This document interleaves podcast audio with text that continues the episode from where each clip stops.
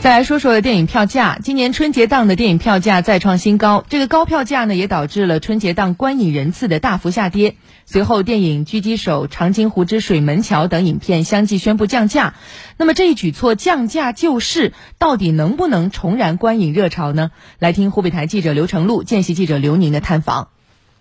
春节期间，《长津湖之水门桥》《奇迹笨小孩》等八部新片齐发，为观众提供丰富的假期观影选择。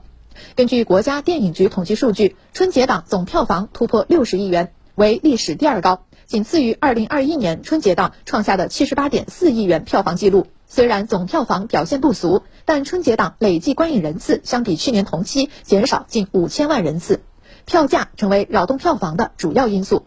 数据显示，大年初一电影平均票价达五十六点一元，创下历史新高，也劝退了不少观众。春节档只看那个水门桥七十多吧，因为如果说以无力人格看的话，那还是一笔蛮大的开销。就看了这一部，这个杀手不成人迹，比较搞笑。过年的时候会贵一点，差不多五六十。据业内人士透露，头部影片扎堆电影档，影院和发行方都依赖春节档票房对全年收入的贡献。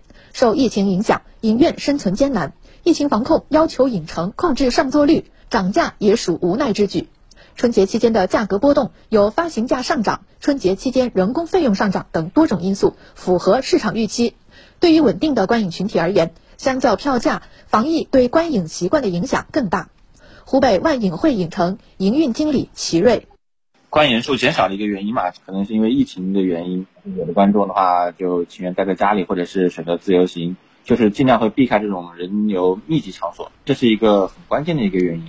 为提振士气。二月五号，电影《狙击手》打响春节档新片降价第一枪，票价下调五元。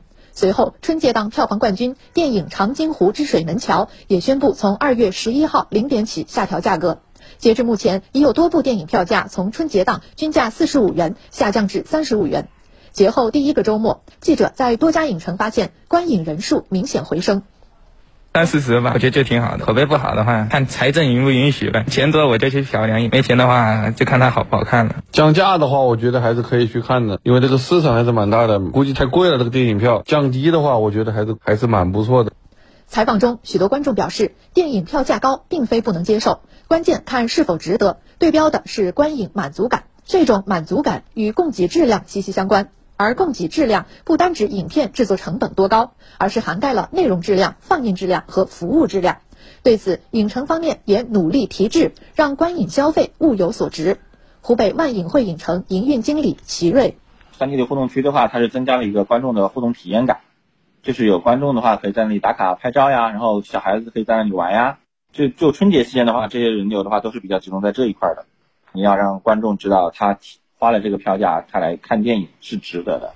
年轻的观众群体则认为，节日休闲娱乐是刚需，但看电影不是。电影消费的需求弹性极大，一旦票价超过心理预期，就会转向其他影视产品，甚至会等待下映后在流媒体上观看。随着娱乐方式的多元化，电影的替代品也层出不穷。同样的人均价格，可以选择剧本杀、密室逃脱等互动性更强的社交娱乐方式。如何留住核心观影群体，为大众献上值回票价的电影作品，也是电影行业应该思考的话题。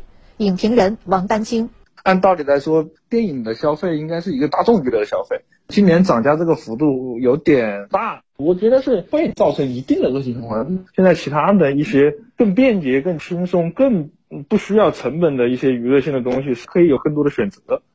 现在调整空间其实还是有的，注意好该怎么如何调整到一个平衡的范围内。